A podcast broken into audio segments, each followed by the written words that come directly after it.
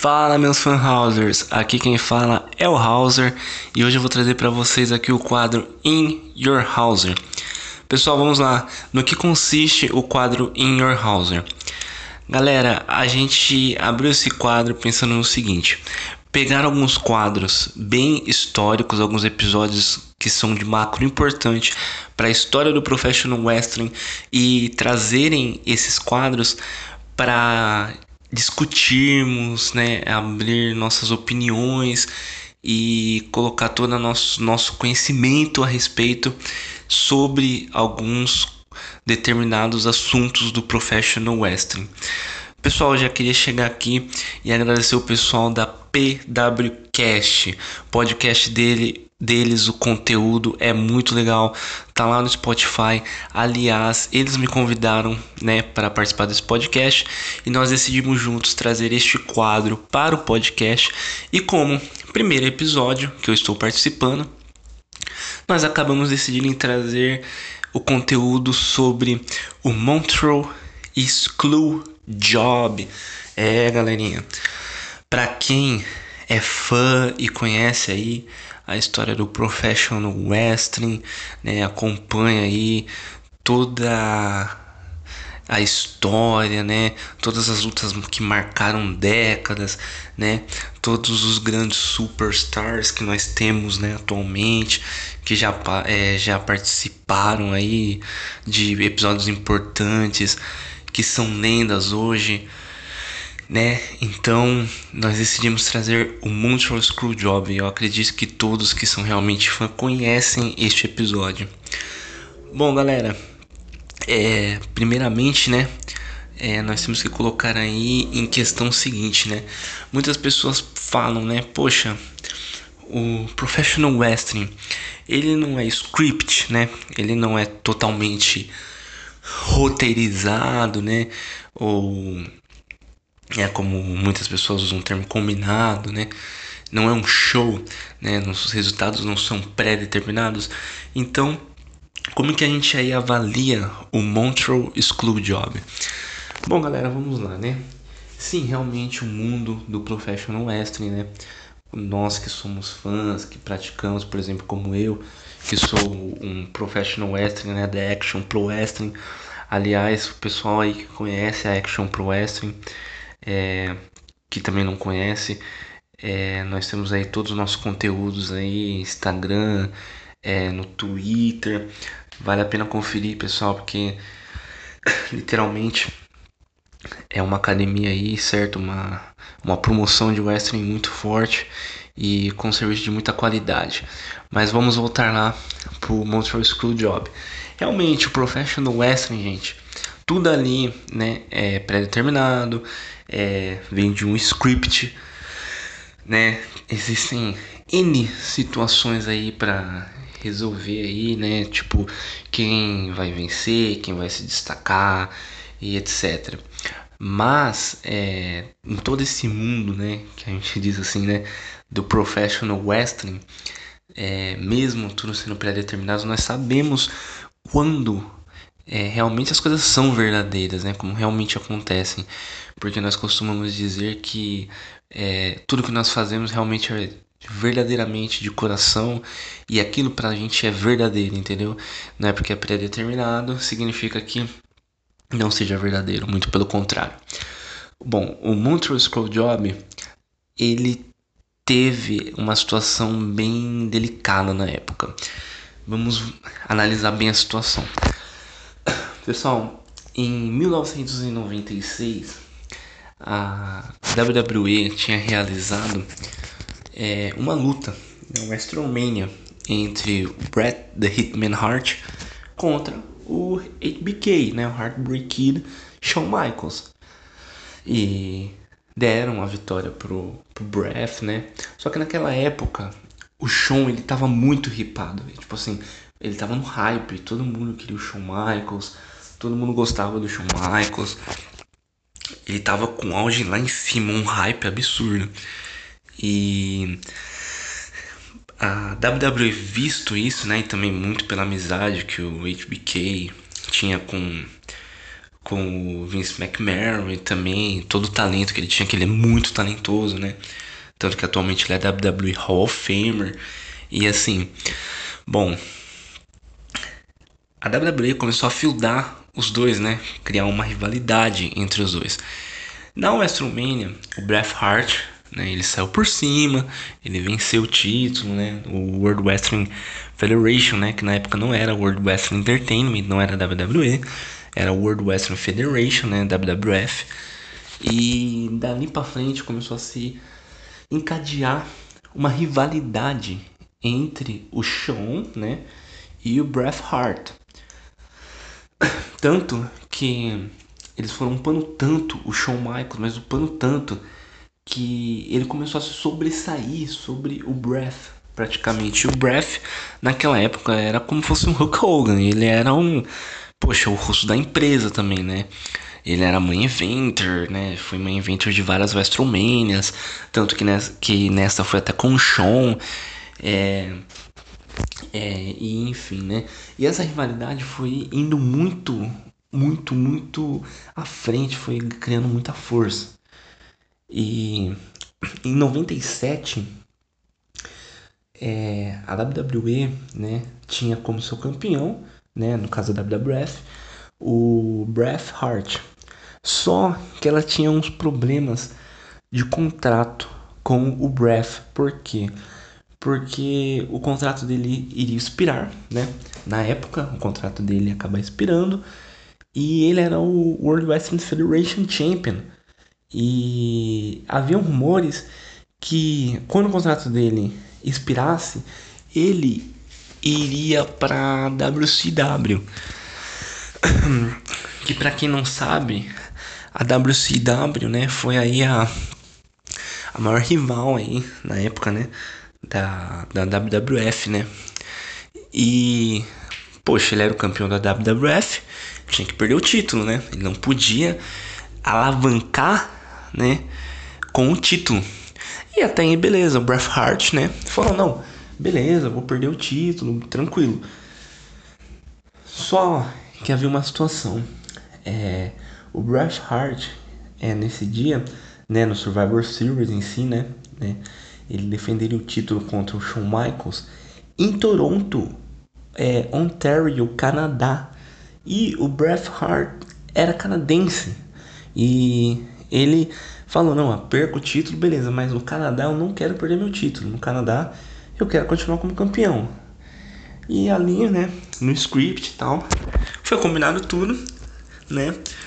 O show realmente perderia, né? E o Bret Hart sairia e sobreporia, iria se sobrepor como o World Wrestling Federation Champion. E beleza, é, aconteceu a luta em si, né? O, na época, o Shawn Michaels era até o European Champion, né? Que na época era o campeão europeu, né? Tanto que assim, esse título hoje não existe mais na WWE, mas a gente pode sobrepor aí como né, substituído pelo United Kingdom Championship, era mais ou menos isso. E Michaels entra, faz sua entrada lá como European Champion, né? Chama toda a atenção e tal, né? Porque na época ele tava muito ripado mesmo. Mas o pessoal de Canadá, né? Todos os canadenses queriam ver o Bret Hart sair como o campeão da World Wrestling Federation. Então todo mundo vai, o Shawn. Tanto que quem assistiu vai se lembrar, vai se recordar que o Shawn Michaels ele entrou com uma bandeira do Canadá, né? Aí ele puxa, fez várias é, brincadeiras com a bandeira, né? Ele pegou, limpou a boca, colocou a bandeira no nariz, como se estivesse tirando caca do nariz, colocou a bandeira no chão, deitou e ficou, tipo, fazendo conotações sexuais em cima da bandeira, ficou, tipo, passando na, na bunda, como se estivesse limpando a bunda com a bandeira. O que deixou o povo ainda de Canadá, né, com mais raiva dele, que na época ele era Rio, né, então era o hype dele, né, receber vaias. E aí entre o Bret Hart, né, e todo mundo vai, loucura, Bret Hart, World Wrestling Federation Champion, e o combate acontece. Até então, combate muito bem equilibrado, combate, meu, nota 10, não tinha o que falar, é, grandes reversals, é, finalizadores, slams, e, meu, um combate maravilhoso. Porém, é, chega um momento onde o Shawn Michaels acaba aplicando o Shopshooter no próprio Bret Hart, né? Finalizador do Bret Hart de submissão em cima do próprio Bret Hart. E dá cerca de uns 3 segundos e o juiz o que, é que ele faz? Pede para só o gongo acabou, sendo que o Bret Hart nem pediu submissão. Aí o Shawn Michaels, né, puxa, tenta sair da submissão, puxa a perna. O Bret Hart trava, né? Tipo, não deixa nem ele sair, não entendendo nada, né? Perdeu a luta, perdeu o World Wrestling Federation Championship. Ele não entende nada, né? O juiz vai lá, tenta separar e ele olha pro Vince, né? E o Vince já, né, entendendo, né, o que aconteceu. O Bret Hart simplesmente olha para ele, gospe na cara dele, né? Que vocês podem, se vocês procurarem o conteúdo, vocês vão ver que o Bret Hart cuspiu na cara dele, no olho em si. Ele limpa até o guspe na, né, no rosto. E aí o Shawn Michaels pega, né, como novo World Wrestling Federation Championship, pega o título e sai da arena junto o Vince McMahon, o Triple H, que na época era o Hunter Helmswith, né? E o Bret Hart sem entender nada, né? Todo mundo, a crowd apoiando ele, né? Ele sem entender nada. Porém, aí nos bastidores, o próprio Undertaker chega no Vince McMahon, né? E diz para ele: Poxa, você cometeu um erro, você tem que chegar explicar o que aconteceu pro Breath, né? E o Breath bem, né, bem é, irritado, né? Bem eufórico, né? Com raiva. Chega no chão, né? Pergunta: Meu, você sabia que isso ia acontecer? Você sabia dessa situação? O Bret Hart, o Shawn Michaels, né? Nega tudo, né? Pro Bret Hart. E aí ele chega no, no Vince McMahon, né? Ele procura o Vince McMahon, tanto que o Vince McMahon se escondeu dele nos bastidores. E aí ele, né, acaba encontrando o Vince McMahon. E há relatos, meu, nos backstage que ele deu um, ele encontrou o Vince McMahon e ele deu um soco tão forte no no McMahon que algumas veias, né, do, do braço dele chegaram até estourar. Existem fotos até né, do olho do McMahon, como que ficou. E ele ficou até afastado um tempo da WWE por causa disso, né? E aí o Shawn Michaels nega qualquer coisa, né? Diz que não sabe de nada tal. E realmente, né, aconteceu um screw job. Né? O que é um screw job? É quando você roteiriza algo, né? Por exemplo, ah, igual aconteceu com, exatamente com o Breath, né? Não, ele ia vencer e no final é, é ao contrário, né? ele não sabia de nada. Isso é um screwjob, é você excluir um, um roteiro, excluir uma situação ali que era para ser seguida, né? Isso é um screwjob. E em 2006, né? É, o Shawn Michaels vai, é, simplesmente começa a tocar uma a música, né, de tema do Bret Hart no Raw e entra o Shawn Michaels, né? Ah, e lembrando, né, algo muito importante. É, após o Screwjob, como eu disse, né, o Bret Hart tinha uns problemas aí de contrato, ele não sabia se ia ficar na WWE ou se iria para WCW. claro que depois de toda a situação ele foi para WCW, tanto quando acabou a luta lá, aquele cuspiu na cara do Vince, ele fez o símbolo da WCW e saiu da WWE.